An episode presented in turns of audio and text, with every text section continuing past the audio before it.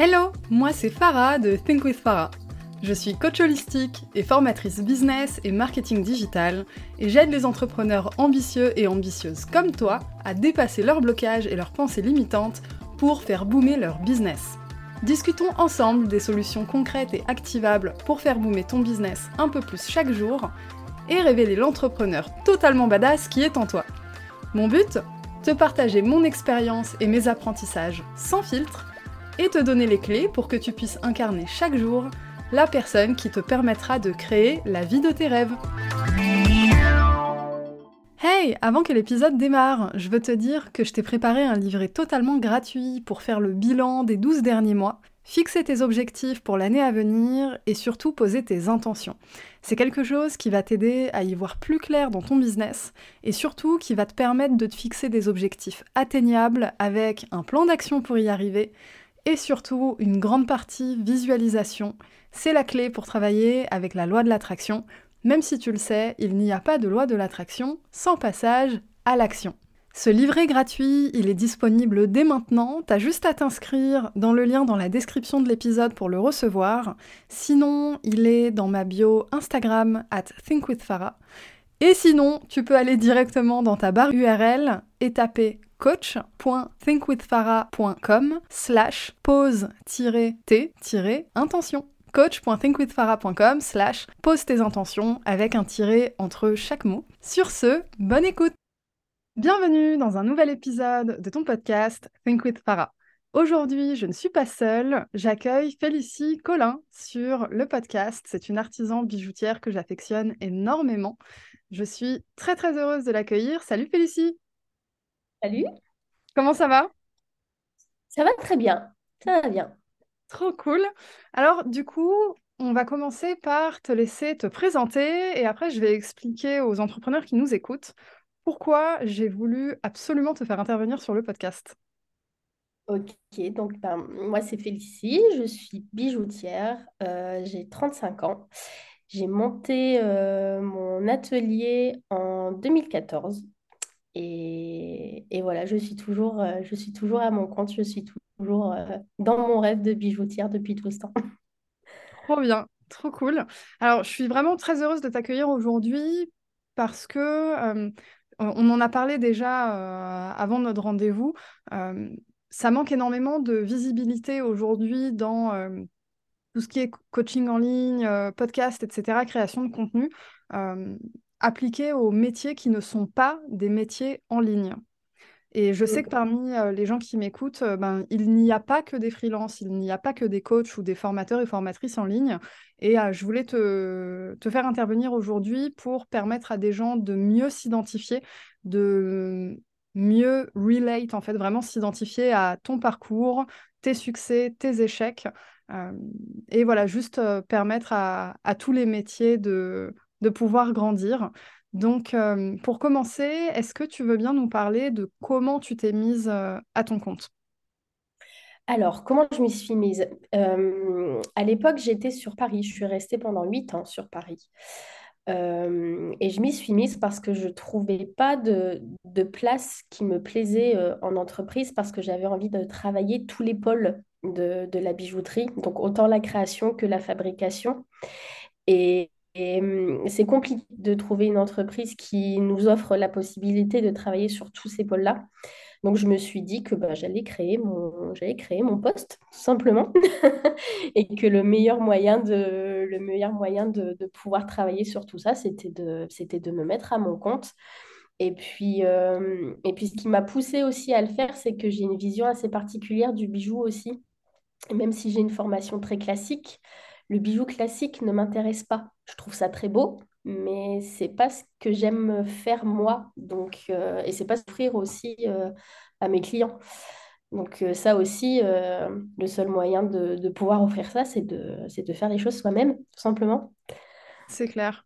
Et du coup, quand tu t'es lancée, est-ce que tu avais déjà, on va dire, une expérience euh, d'entrepreneuriat, soit toi par le passé, soit des entrepreneurs autour de toi Comment, comment ça s'est passé? Absolument pas. Tout ça, c'était très euh, flou. Euh, pour tout avouer, je pensais, moi, que j'allais me trouver un atelier, que j'allais faire des bijoux toute la journée et que voilà, c'était fou. je ne voyais absolument pas tous les à côté. J'ai été surprise et puis, et puis je me suis souvent euh, crue devant une montagne infranchissable. euh, euh, au tout début parce que en plus l'administration, la législation, quand on travaille les métaux précieuses, elle n'est pas, est pas simple. Je ne vais pas dire qu'elle est lourde, mais elle n'est pas simple quand même. Il y a quand même pas mal de choses à, savoir et, à intégrer dans la gestion d'un atelier. Et, et ça, mais j'étais complètement, complètement à côté de la plaque pour tout ça, quoi. Mais ça, c'est marrant, tu vois, parce que j'ai interviewé beaucoup d'entrepreneurs, j'en ai plein autour de moi, etc. Et euh, les histoires des débuts, c'est souvent les mêmes. Euh, c'est je m'attendais pas à tout ça. Je ne savais pas qu'il fallait que je me renseigne sur tout ça, etc. C'est des trucs que tu apprends sur le tas. Sauf que euh, pour moi, il y a une grande différence dans ce parcours-là quand tu as juste un business en ligne et quand tu un business comme le tien où tu dois gérer tes stocks, euh, gérer ben, tous les coûts fixes. tu as un business parmi ceux qui ont des coûts fixes assez énormes. Comment tu as réussi à, prendre le pli de tout ça et à vraiment euh, juste gérer tout ça au quotidien? Bah, Je dirais beaucoup s'informer déjà, essayer vraiment de trouver euh, des aides autour de nous, euh, moi en l'occurrence avec la Chambre des métiers par exemple, la Chambre des métiers d'art, Euh, les collègues aussi, hein, les professeurs, euh, et, puis aussi beaucoup de rigueur dont, dont je manque encore aujourd'hui, je dirais. Mais, euh, mais c'est ça, ouais, vraiment, euh, ce, beaucoup de rigueur, beaucoup d'organisation, alors que bon, je ne suis pas du tout une personne organisée. Je fais encore, euh, je, je m'améliore encore aujourd'hui et je pense que je continuerai de m'améliorer tout le temps à ce niveau-là parce que c'est très compliqué pour moi l'organisation. Mais à force de s'organiser et, de- et, et- et- et on, on voit vraiment le temps de gagner euh, avec l'organisation, avec la rigueur qu'on peut se donner quand on voit le- les bénéfices à côté au niveau charge mentale, au niveau temps géré, euh, c'est, on se dit, bah, c'est tout, euh, oui, il faut, faut que ça, faut que je fasse les choses comme ça, et puis même si ça ne me plaît pas, euh, c'est comme ça, et puis c'est tout. De toute façon, il y a toujours des tâches qu'on n'aime pas dans nos métiers, hein. C'est, Mm, j'ai envie de dire, même à son compte, le job idéal n'existe pas. c'est ça. Et, et- et c'est vraiment, je dirais vraiment la rigueur et l'organisation, quoi. Ok. Il y a une autre question qui, qui m'intéresse, c'est au début, comment tu t'es fixé tes objectifs et comment tu as fixé tes prix? Est-ce que tu as vu une évolution entre le début et où tu es aujourd'hui? Il y a une énorme évolution. Parce qu'au début, je n'avais aucun objectif. Je n'avais aucune idée du prix de mes pièces, à part le fait de me rembourser la matière première. Mhm.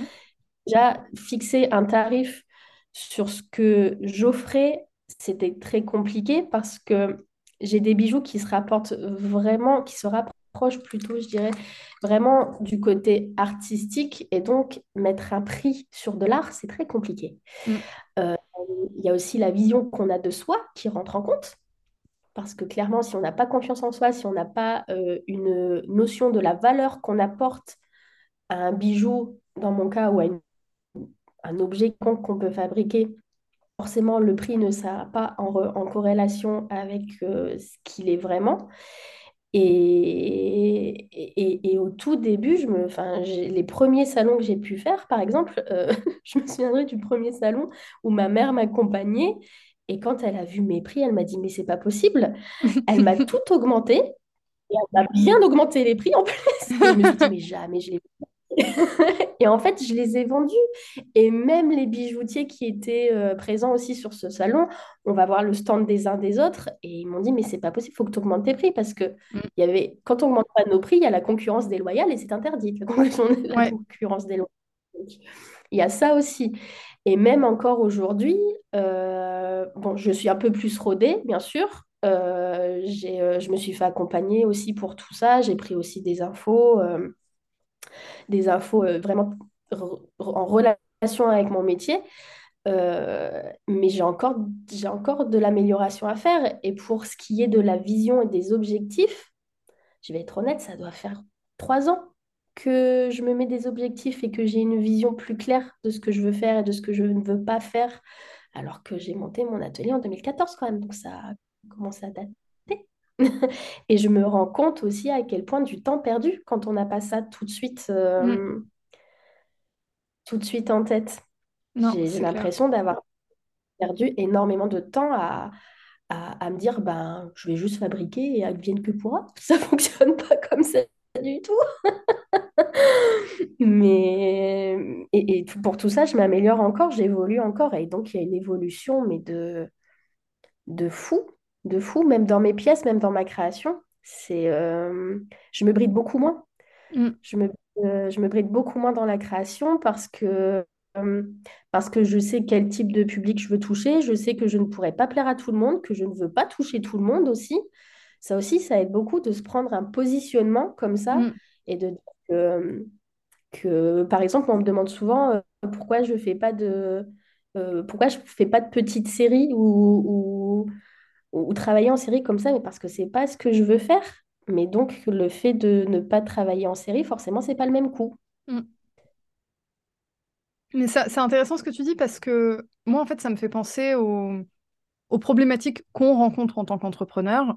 Et finalement, peu importe le métier, le secteur, les problématiques, c'est les mêmes partout. Oui, Euh, je oui, crois que je ne connais personne qui n'a pas sous-évalué ses prix au début, moi inclus.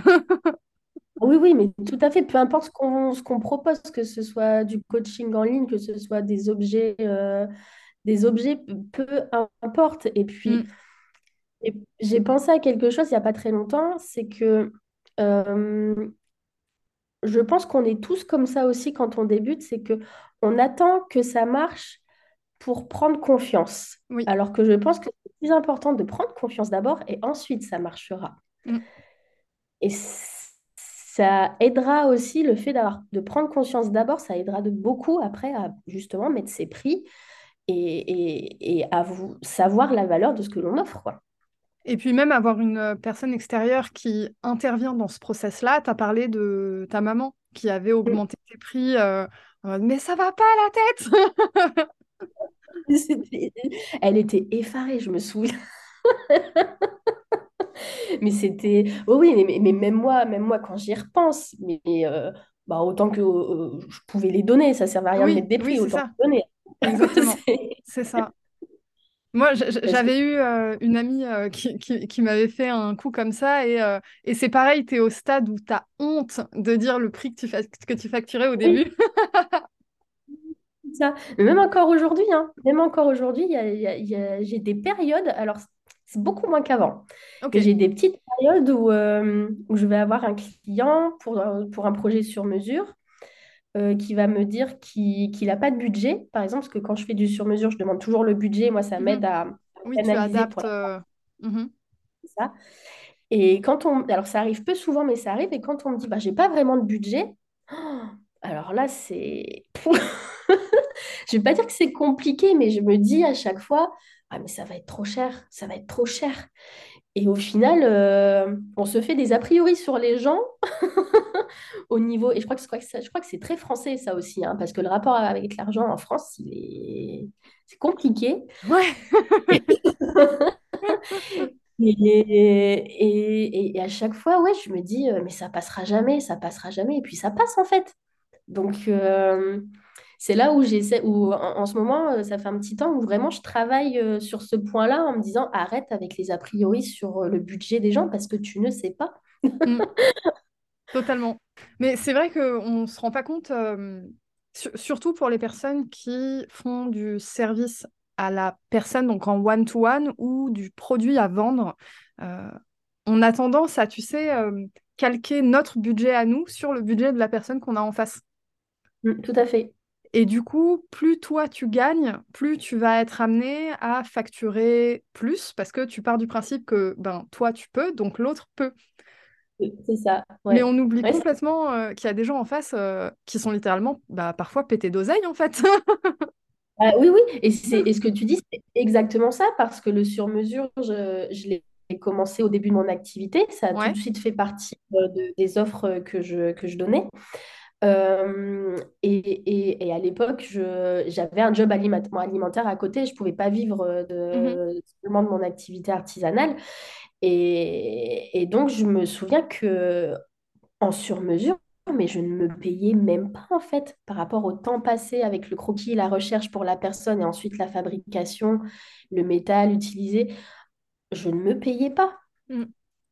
Et, Oui, en fait, euh, tu remboursais tes matières premières, quoi. oui, c'est ça. Et, et c'était typiquement avec ce que tu viens de dire, c'était en relation avec le fait que moi, je n'avais pas les moyens Mm. moi-même de m'acheter mes propres bijoux si je voulais. C'est ce que, ce que j'allais dire. Et donc, et donc, je faisais les choses plus qu'au rabais, encore une fois. Mm. Mais ça, c'est euh, c'est pour ça que je pense que c'est vraiment important quand on commence l'entrepreneuriat, peu importe le domaine, de se faire accompagner, de trouver les bonnes personnes et de se faire accompagner, que ce soit un programme en ligne, que ce soit un coach personnel, que peu importe, mais vraiment de se faire accompagner parce que on sous-estime vraiment le, la puissance du, du mindset, du mental pour faire fonctionner une entreprise. Ah ouais, euh, complètement. juste fou. Mm. Moi, tu, tu m'as fait beaucoup rire quand tu quand as dit euh, que tu pouvais même pas t'acheter tes propres pièces. Mais là-dessus, c'est hyper intéressant ce que tu dis. Moi, ça me donne envie de rebondir sur la notion de client idéal. Quand tu as démarré, est-ce que tu savais à qui tu voulais vendre? Pas du tout. Pas du tout. Quand j'ai, parce que quand j'ai démarré, euh, il y a aussi l'entourage qui est là, qui soutient et qui veut être de bons conseils. Et donc, euh, l'entourage aussi, euh, moi, j'ai pas, je veux dire, autour de moi, j'ai pas un entourage qui est ni dans l'artisanat, ni dans l'art, ni euh, vraiment pas dans, ni dans l'entrepreneuriat. J'ai vraiment pas de personne, à l'époque en tout cas, Mm. euh, qui, euh, qui pouvait me donner toujours de bons conseils. J'ai eu des bons conseils, mais j'ai eu des conseils que je n'aurais pas dû suivre, comme le fait de vouloir plaire à tout le monde. Mhm. Tu devrais faire des écrits et tu devrais faire aussi de la série et tu devrais faire aussi de la pièce. Non, c'est pas possible parce que déjà on peut pas tout faire. Et puis j'ai bien compris qu'il fallait prendre, qu'il fallait avoir des partis pris, qu'il fallait trancher, prendre des décisions et, et, et avoir un chemin, en fait, tout simplement. Avoir un chemin qu'on peut euh, bifurquer un, coup de temps en temps, prendre un virage qui change, qui change un peu, mais il faut revenir quand même sur ce chemin. Il faut pas trop s'éparpiller, faut pas trop... euh, Et puis il faut comprendre aussi qu'on peut pas... euh, qu'on peut pas faire euh, les choses pour euh, la planète entière. C'est pas possible. Il y a, euh, y a nos clients. Voilà, moi je sais que j'ai une, maintenant j'ai une clientèle qui est bien établie. Et, et c'est des personnes qui me ressemblent déjà aussi. J'ai envie de dire bizarrement, mais oui et non. Parce que mes pièces sont tellement personnelles, c'est vraiment, euh, à chaque fois, je dis c'est un petit bout de mon âme que je, que je mets dans, dans les pièces parce qu'elles viennent vraiment de moi. C'est, euh, je m'inspire de tout et puis je transforme. Et, et la manière dont je, le, dont, dont je présente aussi sur les réseaux sociaux, dont je parle, c'est, euh, c'est, je vais pas être forcément dans le vouvoiement, je suis vraiment euh, nature peinture, je dirais. Ouais. Et donc, ça va être des gens très simples aussi qui vont venir à moi et, euh, et, et qui vont pas aller vers un autre bijoutier. Je sais aussi que si on vient chez moi, c'est pour l'énergie que je dégage. Oui, et, ta que personnalité. euh, ça. mm. C'est ça en fait. euh, parce qu'on est des milliers de bijoutiers, hein. mm. Complètement. Complètement, mais surtout pour euh, un, un objet aussi particulier, intimiste, artistique, tu es Mm. obligé de vibrer littéralement avec la personne qui le fait, euh, euh, avoir un coup de cœur sur, euh, sur sa patte, etc. euh, non, c'est clair. Et du coup, avec le temps, tu as réussi à identifier euh, qui était ta clientèle idéale. Tu as réussi Oui. aussi à adopter des prix beaucoup plus justes, beaucoup plus à la hauteur de ce que tu fais. Euh, même si on est d'accord, c'est toujours quelque chose qui peut euh, euh, évoluer, être amélioré, etc. etc. Euh, mais tu as aussi mentionné un truc euh, que, que j'aimerais creuser, c'est le fait d'avoir un entourage qui n'était pas forcément de ce milieu-là.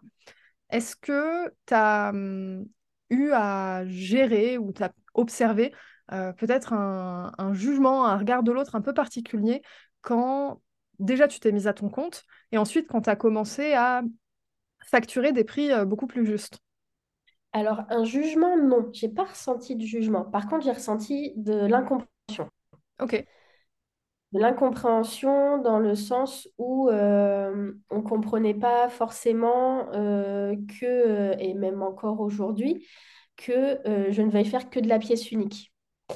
Et puis même au niveau de mes clients, ça arrive quand je dis que c'est de la pièce unique. Alors, le client est toujours content de se dire, j'ai cette pièce, elle est à moi, elle ne sera pas, elle est unique. Mhm. Et quand on dit, mais vous ne ferez vraiment pas, non, mais même pas en, même pas en changeant un petit quelque chose, non, je la referai pas. Et je sais que ils me disent ça dans, dans, que ce soit mes clients ou mon entourage, c'est vraiment bienveillant parce qu'ils se disent que si la pièce a plu, euh, bah, autant que je la décline parce qu'elle replaira forcément à quelqu'un d'autre. Mhm. Mais c'est pas ma vision, c'est pas, c'est pas ce que je veux faire. Moi, refaire la même chose tout le temps, ça m'ennuie au plus haut point.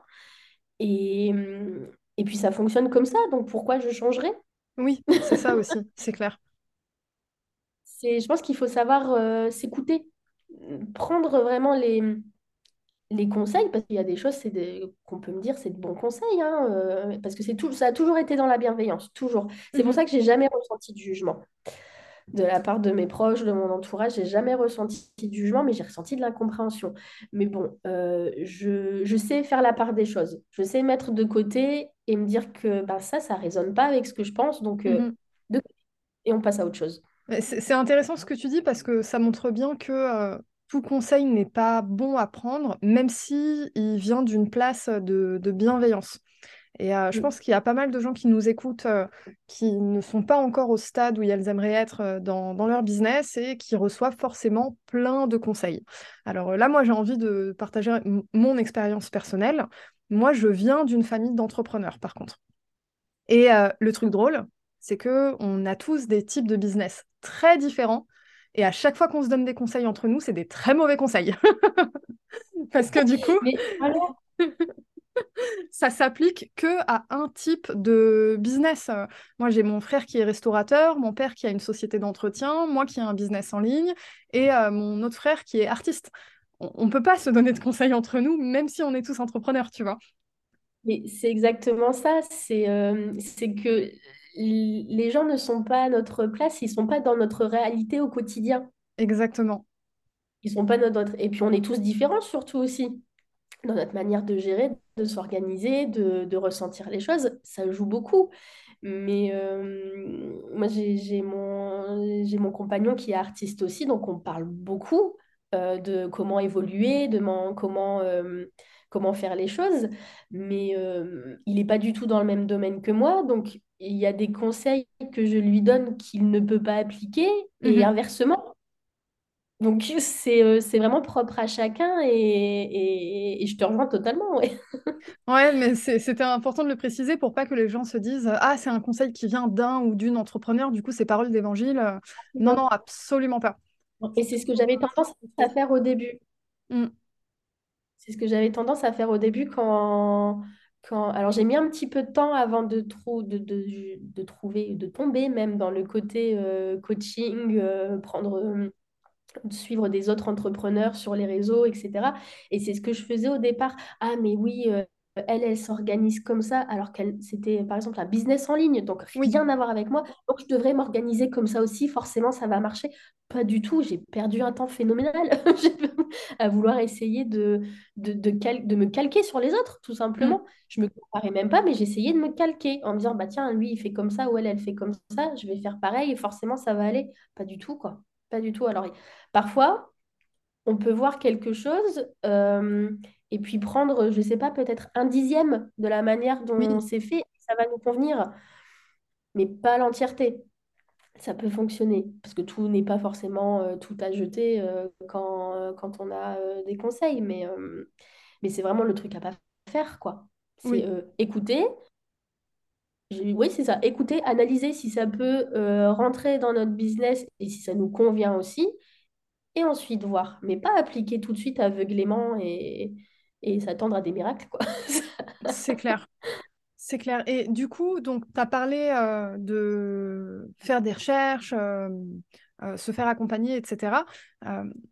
Comment, toi, tu arrives à t'adapter quand tu vois pas mal de conseils en ligne, par exemple, avec euh, voilà, des objectifs de chiffre d'affaires, euh, des choses comme ça. euh, on, sait aujourd'hui que les infos business euh, boom énormément. euh, tout ce qui est formation en ligne, euh, c'est un secteur qui est très, très porteur, etc. Du coup, il y a énormément de conseils business aujourd'hui qui sont partagés en ligne. qui sont indirectement appliquées à ce type de business uniquement finalement.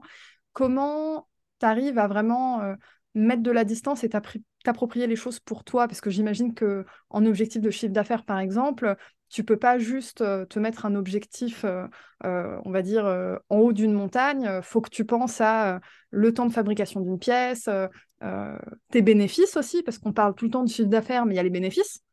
Pour un business en ligne, le ratio, c'est pas du tout le même que pour toi. Comment tu arrives mmh. à te faire ta tambouille, en fait?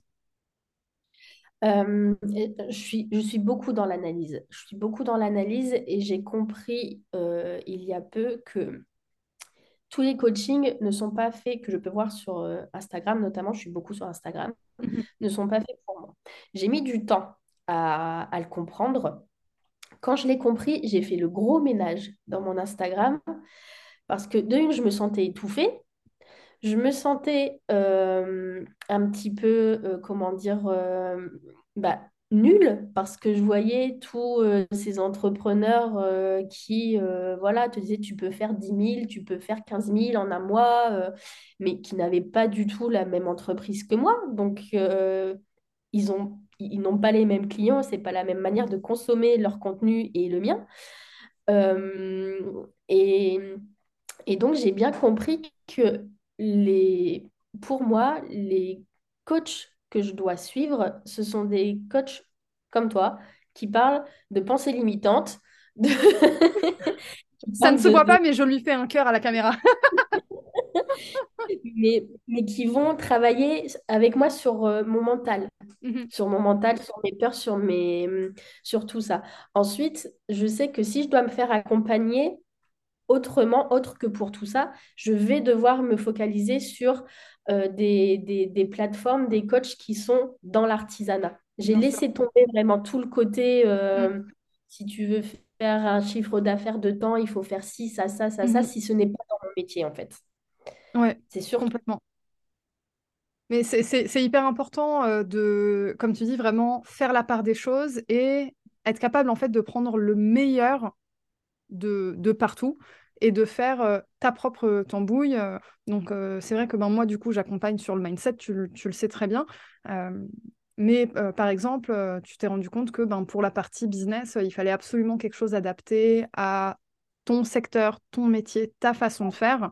Et là-dessus, je ne peux que encourager les gens qui nous écoutent à vraiment garder un esprit critique parce que ben, selon les types de business, on ne fixe pas des objectifs de la même manière, on ne fait pas un prévisionnel de la même manière. Et moi-même, à titre personnel, je suis passée par différents business models.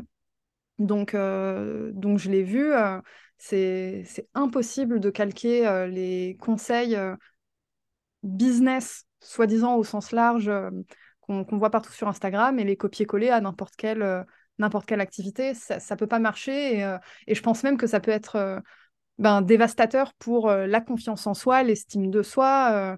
tu en, as, as parlé un petit peu oui, complètement. Moi, j'ai mmh. une période où justement où je ne suivais que des, que des coachs qui n'avaient pas du tout le dont je n'étais pas leur cliente en fait. Tout simplement, je n'étais pas leur cliente et je m'évertuais euh, à, à, suivre ces personnes-là qui sont, qui sont super, hein, qui donnent de bons conseils. Ah oui, bien sûr. Bah, les conseils en soi, euh, euh, appliqués au secteur en question, ce sont de très bons conseils. C'est ça, mais comme je me voyais, comment dire, ne pas réussir à, à ne serait-ce que toucher du bout du doigt leur niveau, mmh ça ça, ça, ça, me faisait me sentir mais vraiment plus que nul en fait. Je me disais mais qu'est-ce qui cloche? Qu'est-ce que je fais mal pour que ça ne fonctionne pas? Et aussi bien que ce que je veux en tout cas. Et, en fait c'était juste que c'était pas les bonnes personnes pour moi à suivre, tout mm. simplement. Et à partir du moment où j'ai fait ce petit ménage là euh, dans, dans, les comptes que je suivais, euh, ça m'a vraiment euh, reboosté au niveau de ma confiance et puis, et puis surtout, à partir du moment où je me suis mise à suivre euh, et, à, et, à, vraiment euh, garder euh, les bonnes personnes que, que j'écoute, je pense que ça ne sert à rien d'avoir en fait 36 personnes qui, qui, qui vont donner des conseils parce que plus on, plus on a de conseils, plus moins on sait quoi en faire en fait. Et hum, je pense que garder une personne qui, avec qui ça résonne, déjà, ça c'est très important aussi, avec qui ça résonne, euh, et ben c'est, ça suffit amplement, tout simplement. Je, je pense qu'une personne suffit. Ah ben, si cette personne fait travailler sur, les, sur ce qu'il faut, touche le bon endroit, ça suffit. Il n'y a pas Clairement. besoin d'avoir euh, d'avoir euh, d'avoir 20 000 coachs, quoi. Non, c'est ça. Et puis, je, je pense aussi qu'il y a un timing pour tout. Et je dis ça à la fois en tant qu'entrepreneur qui a été coaché et en tant que coach. Euh, il y a vraiment un timing pour tout et euh, c'est impossible de travailler sur tout en même temps. Déjà, Ah travailler oui, sur un sujet, c'est très challengeant. parfois c'est compliqué. Donc, euh, donc c'est sûr que tout en même temps, euh, ça va être, ça va être un beau bazar. Et euh, je pense que c'est le meilleur moyen pour euh, ne pas accomplir ce qu'on veut et, euh, et continuer de, de culpabiliser, en fait. Mm. Vraiment, euh, ouais, je te rejoins vraiment faire euh, une marche par une marche plutôt que d'essayer euh, de, de- de vraiment tout faire en même temps parce que je te rejoins tout à fait sur oui, il y a un temps pour tout. Oui, clairement. Clairement. Mais c'est vrai que quand, quand on entreprend, on a tendance à avoir, tu sais, les, les yeux qui brillent, je veux tout tout de suite, euh, je ne peux pas patienter, c'est maintenant ou jamais, sinon j'abandonne. C'est sûr, c'est euh, et puis surtout on a envie de on a envie de pouvoir vivre de ce qu'on de ce qu'on veut euh, tout, tout de suite. Mm. Seulement euh, ça peut peut-être arriver, mais je pense que c'est peut-être euh, je sais pas euh, cinq personnes sur euh, je ne sais combien euh, qui arrivent comme ça euh, tout de suite quoi. Non, c'est clair, c'est clair. Ça prend ça prend du temps de, de tout mettre en place, ça prend du temps rien que pour euh, moi, avoir un atelier, m'installer en tant que bijoutier, c'est-à-dire avoir mon poinçon, Mm. pouvoir euh, trouver un atelier où travailler, parce qu'à l'époque, j'étais en studio euh, de 30 mètres carrés, donc j'ai eu mon atelier chez moi pendant un petit moment, mais j'avais pas toutes les machines que j'ai aujourd'hui, puisque c'est pas possible. Mais euh, rien que pour m'installer au niveau administratif, ça m'a pris un an. Ah oui, ouais, donc comme quoi. Donc, euh, Voilà, faut vraiment, euh, faut, le faut le vouloir, mais il faut être patient. Il faut vraiment être patient et se dire que bon, bah, si, euh, si les choses n'avancent pas euh, comme on veut, c- c'est pas grave. C'est pas grave. Après, tout dépend si on, si on a la patience et si, euh, si vraiment on n'a pas la patience et qu'on veut tout tout de suite. euh, là, c'est autre chose. Oui, Ouais, à ce moment-là, c'est c'est peut-être pas la, la meilleure voie à choisir. dire, faut changer de voie. Mais, euh, mais, mais oui, moi, pour être bon, vraiment pour être transparente, euh, ça fait, euh, ça fait seulement trois quatre ans que je peux dire que je vis uniquement de, de, de mon atelier. Mm. Et ça fait euh, bah, 2014, ça commence à dater maintenant. Non, c'est clair. C'est clair. Mais je trouve intéressant la notion de temps. euh, je, crois que j'en avais fait une newsletter à un moment de se réconcilier avec le temps. Euh, c'est-à-dire que euh, quand on dit se réconcilier avec le temps, en fait, c'est pas tellement lâcher prise, abandonner et puis se dire oh si ça prend ben si ça prend cinq ans c'est pas grave etc. C'est pas tant ça, c'est plutôt de dire oui tu peux optimiser ce que tu es en train de faire, oui tu peux essayer d'aller plus vite, mais plus vite ça veut pas dire supprimer la notion de temps. Mm, Euh, Je veux dire, à un moment, ça prend du temps et c'est normal. Alors, c'est sûr, il y a une différence entre euh, ça prend deux ans ou ça prend sept ans, par exemple. Euh, c'est pas la même échelle, mais dans les deux cas, le facteur temps, il, il existe. Et je pense que c'est important de se réconcilier avec ça parce qu'on ne peut pas le supprimer. Ne serait-ce que pour la notion de croissance personnelle. Il y a des trucs, Oui. tu, tu ne peux pas les apprendre euh, sans ce, ce facteur temps. C'est impossible, Oui, et je pense qu'avec le facteur temps, ce qu'il y a aussi, c'est que ben, on fait des erreurs. Et c'est complètement. et en faisant des erreurs qu'on qu'on apprend et qu'on se dit, bon, bah, ça, ça ne fonctionne pas, il faut que je le fasse autrement. Mais si on ne fait pas d'erreur, si on se ramasse jamais, bah, c'est, c'est... Déjà, je trouve que c'est dommage parce que c'est plat. Ouais, Mm. Euh, mais, mais au-delà de ça, c'est euh, vraiment cette notion d'échec. Tu en as fait une newsletter d'ailleurs aussi que j'ai euh, trouvé hyper intéressante où tu, euh, tu comparais ça euh, au sport. ouais, Et, mais quand j'ai lu cette phrase, je me suis dit, mais c'est tellement vrai, pourquoi on ne voit pas les choses comme ça? Parce qu'en soi, se ramasser, c'est pas grave. On se relève et puis on fait autrement et ça fonctionne très bien. Et Oui, avant, euh, je pense que Usain Bolt, avant de faire son, son 100 mètres en je ne sais plus combien de secondes, euh, il s'est ramassé avant. Donc, euh, clairement. c'est, hum, ça fait partie du jeu. Il faut l'apprendre, il faut même l'apprécier, je pense. Moi, j'ai appris à apprécier les moments où je me ramasse. Et je me suis dit, mais c'est pas grave, j'ai essayé. Maintenant, je sais que ça fonctionne pas, c'est pas fait pour moi, je me sens pas à l'aise en plus.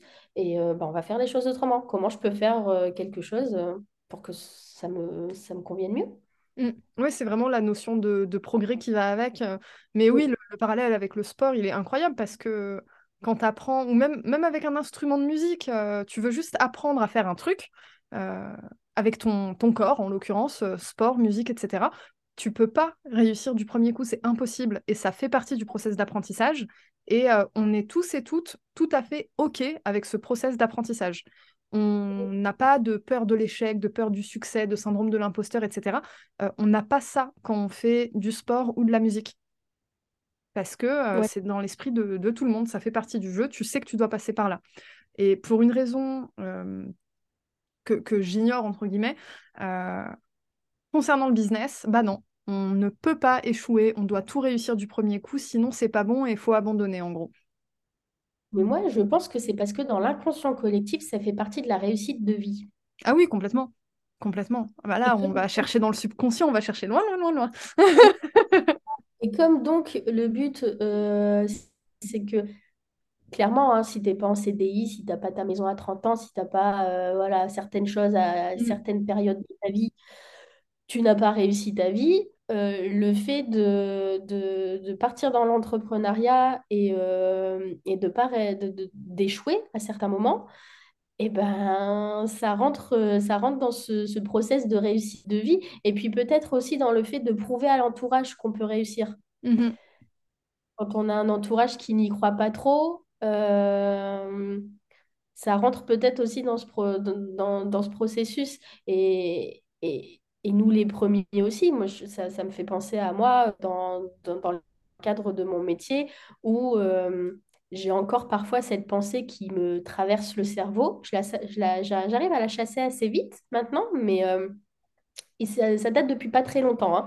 Mais euh, cette pensée que, étant artisan bijoutier et en plus en ayant des, des, des bijoux plutôt artistiques, je ne pourrais jamais vivre de mon métier.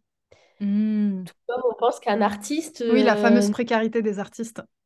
voilà, c'est ça. Et, et je me rends compte que euh, tout, je fais partie d'une association d'artisans et je me rends compte que tous les artisans de cette association pensent comme ça. Et je me dis, mais si on, si on- on pense comme ça et qu'on ancre bien ça fort dans notre tête, forcément, on n'y arrivera jamais. Bien sûr. Donc j'essaye de, de vraiment, dès que ça vient parasiter mon cerveau, je me dis non, non, non, non, non, je dis c'est possible. Je pense à tout, bon, je pense à, à ces grosses maisons comme euh, Cartier, Boucheron, je- je- je- qui- ils ont bien démarré un Bien un sûr. moment. Donc euh, pourquoi nous, on ne pourrait pas y arriver? Après, euh, c'est toujours pareil, on n'a pas forcément l'objectif de devenir quartier. Moi, j'ai pas l'objectif de devenir quartier, pas du tout. Mais je me dis, c'est possible. Oui. Et juste savoir que c'est possible, en fait, ça t'ouvre une porte. Après, tu vas juste euh, finalement créer ton chemin selon tes propres règles, en... Voilà, bah, en fait, en ayant fait le ménage littéralement des pensées limitantes des autres. Parce que là, on parle même pas des tiennes, en fait, on parle des pensées limitantes des autres. C'est Et exactement ça. concernant du coup les tiennes, quand tu Oui. as évolué dans, dans ton business, à quelle, à quelle pensée limitante tu t'es confronté et, euh, et comment tu les as gérées et comment bah, tu continues de les gérer? Parce que moi je pars du principe qu'on en a euh, et qu'on en aura toujours, on apprend juste à mieux les gérer. Alors, euh, j'ai eu tout de suite la peur, enfin la peur, cette pensée limitante surtout que ce qu'on vient de dire, je ne vivrai jamais de mon métier, déjà. Euh, j'ai eu, j'ai le syndrome de l'imposteur, un petit peu comme euh, tout entrepreneur, je pense. Et, euh, je l'ai, euh, je l'ai encore un peu, mais moi, je commence vraiment à prendre conscience à- de la valeur que je peux avoir et de, de ce que je peux offrir. Et ça, c'est grâce aux sur-mesures, surtout. Euh, et ensuite, moi, j'ai une, j'ai de grosses peurs liées, euh, liées à l'argent. Le peur de manquer, le peur, la peur de, de, de, ne pas savoir gérer mon budget parce que bah, il faut que je gère le budget de mon entreprise, mais aussi le mien. Bien sûr. Donc, euh, c'est comme c'est deux choses bien différentes. j'ai vraiment des grosses peurs liées à l'argent. Euh, et comment je travaille dessus? Bah, En me faisant accompagner, en faisant tout simplement. Petit clin d'œil. Petit clin d'œil. mais, euh, mais on en rigole, mais c'est important. C'est vraiment, moi, je me rends compte que c'est vraiment très, très important parce que tout seul, on n'y arrive pas. Tout seul, on n'y arrive pas ou on met beaucoup de temps. Bah, c'est ça, en fait. C'est ça, on met bah, c'est vraiment ça. Euh, moi, c'est un parcours que j'avais vécu aussi. Euh.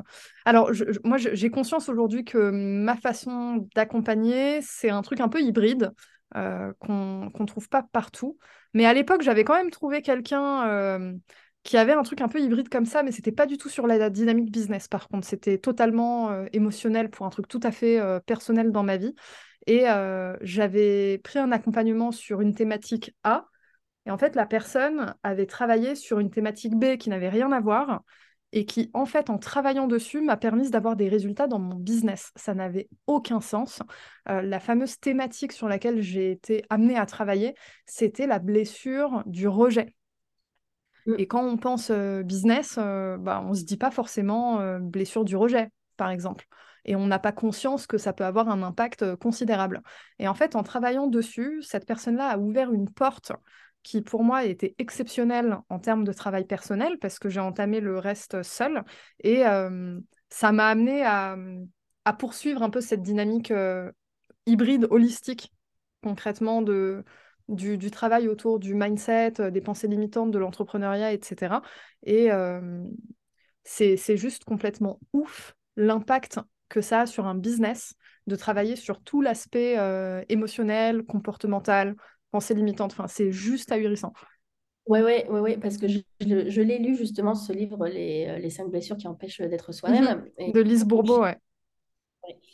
Et donc, j'ai euh, pu mettre le, le, point sur mes blessures à moi mhm. en lisant ce, bouquin. Et j'ai compris énormément de choses dans ma manière de traiter avec mes clients, mhm. dans ma manière de, de parler sur les réseaux. Le fait, moi, la blessure du rejet, par exemple, je l'ai.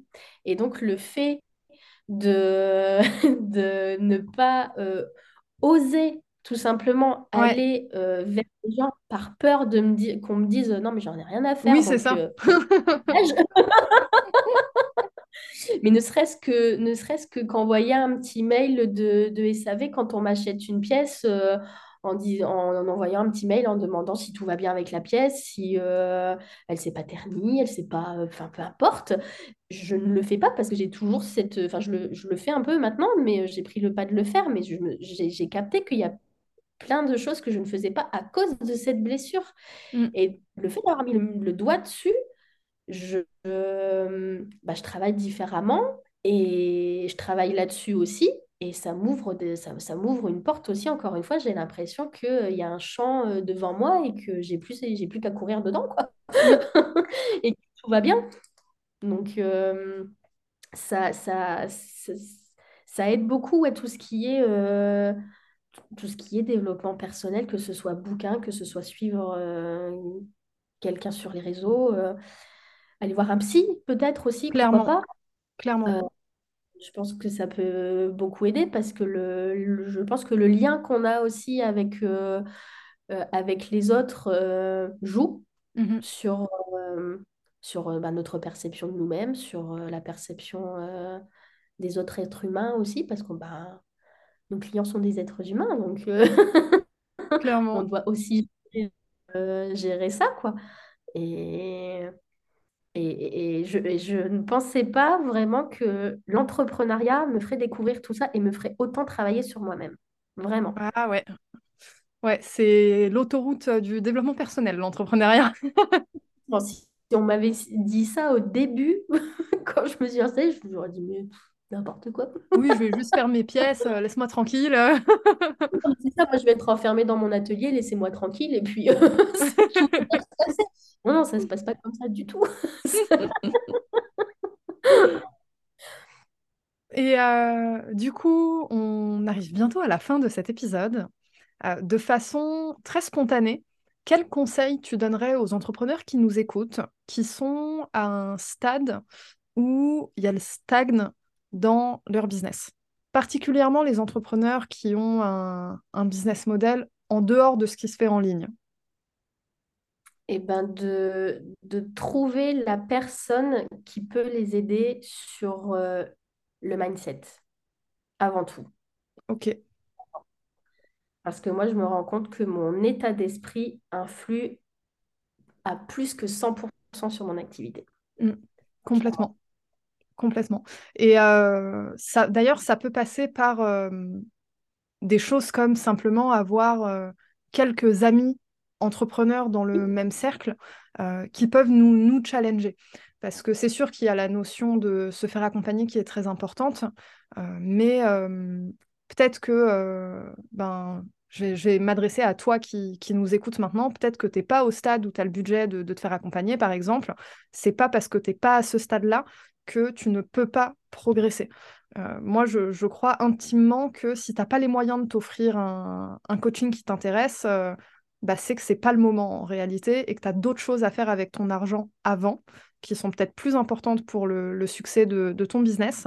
Euh, mais ça ne veut pas dire que tu peux pas avoir d'opportunité de, de grandir et, euh, et se faire accompagner. euh, Alors évidemment, euh, la Rolls-Royce, c'est c'est se faire coacher littéralement, on est d'accord, mais avoir un groupe d'amis entrepreneurs, une, une petite communauté, quelque chose, c'est extrêmement puissant et les, les plus grands entrepreneurs à succès ont ça. euh, euh, moi, j'ai ça. J'accompagne mes, clientes du coup avec, euh, avec le même principe, la création d'une communauté, c'est extrêmement puissant.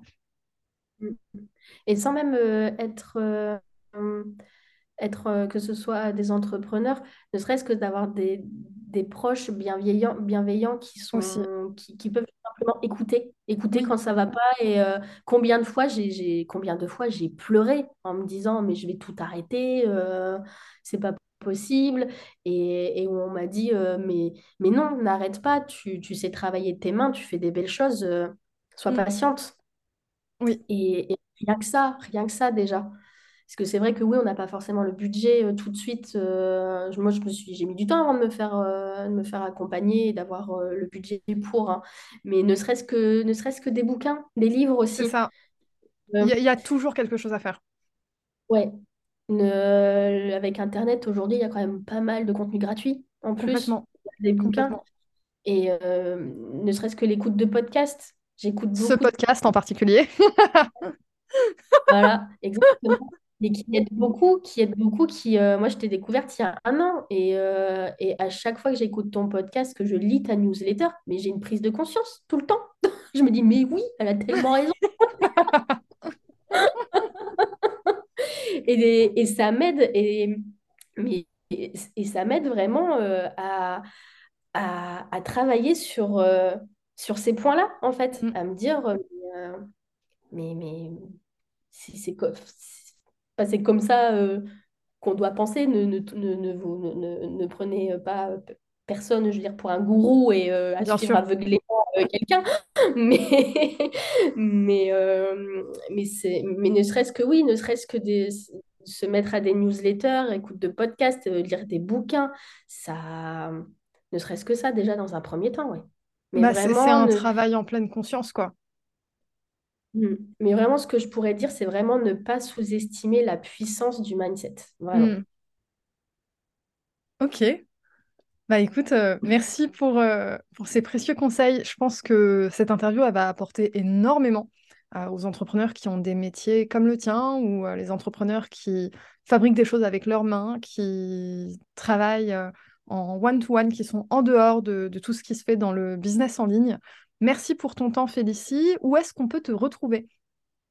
Alors sur Instagram, essentiellement, je fais beaucoup sur Instagram, j'ai Facebook aussi avec euh, Félicie Collin, c'est mon nom tout simplement, et mon site internet. Ok, je mettrai tout dans la description de, de l'épisode pour les personnes qui veulent te retrouver et euh, également en story Instagram le jour de la sortie de cet épisode, at thinkwithfarah. Toi qui nous écoutes, n'hésite pas à mettre un avis sur Apple Podcast pour nous dire ce que tu as pensé de l'épisode. Euh, et puis, tu pourras faire un, petit coucou à Félicie aussi. Je te rappelle que je mettrai euh, tous les éléments pour la retrouver en description de l'épisode. J'espère que tu as apprécié ce moment avec Félicie et je te dis à la semaine prochaine.